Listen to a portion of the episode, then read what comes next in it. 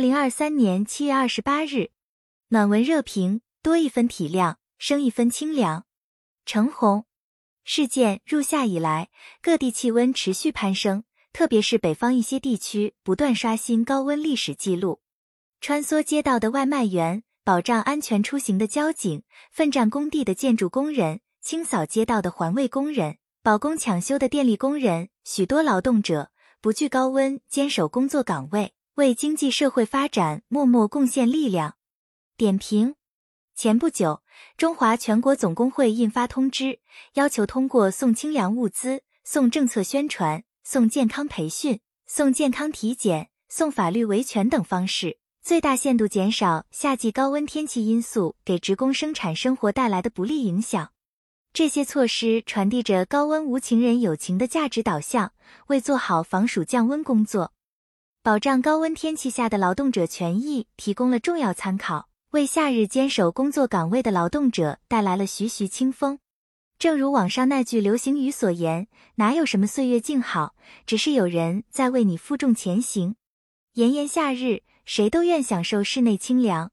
但无论是在八十摄氏度的炉顶坚持作业，还是在太阳最烈时放飞无人机，亦或是顶着烈日测量道路，对于一些劳动者而言，在高温下劳动是职业和岗位所系，也是城市运转和社会运行所需。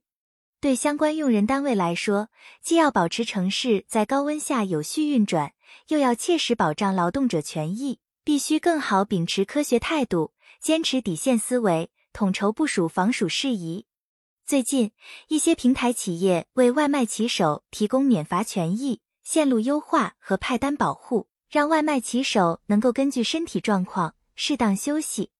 躲避酷暑，一些单位为员工配备小风扇、空调背心和防强光的护目镜，能在一定程度上减轻高温作业的不适感。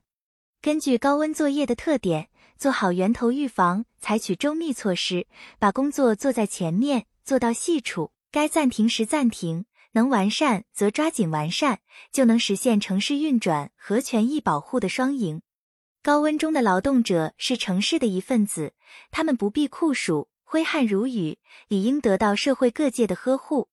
提供更多保障，完善公共服务，体现一座城市的默默温情与人文关怀。折射一个社会的文明程度。在天津市，上千家户外劳动者服务站免费为劳动者提供饮水、纳凉等服务；在上海市，园林绿化、环卫等行业职工可轮换休息，缩短户外连续作业时间；在浙江省杭州市，多个避暑纳凉点开在地铁、防空洞，可供户外劳动者休息。各地通过各种方式为高温下的劳动者提供贴心呵护。到位保障，高温无情，人间有爱，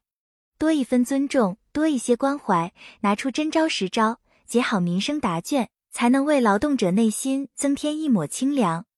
面对高温天气持续现状，各有关方面都要切实做好高温天气作业劳动保护工作，给劳动者更多尊重、理解和关爱，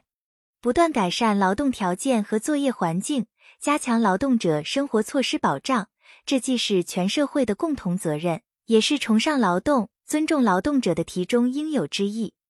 本音频由喜马拉雅读书的小法师整理制作，感谢您的收听。更多申论、时政评论、理论学习音频，请订阅关注。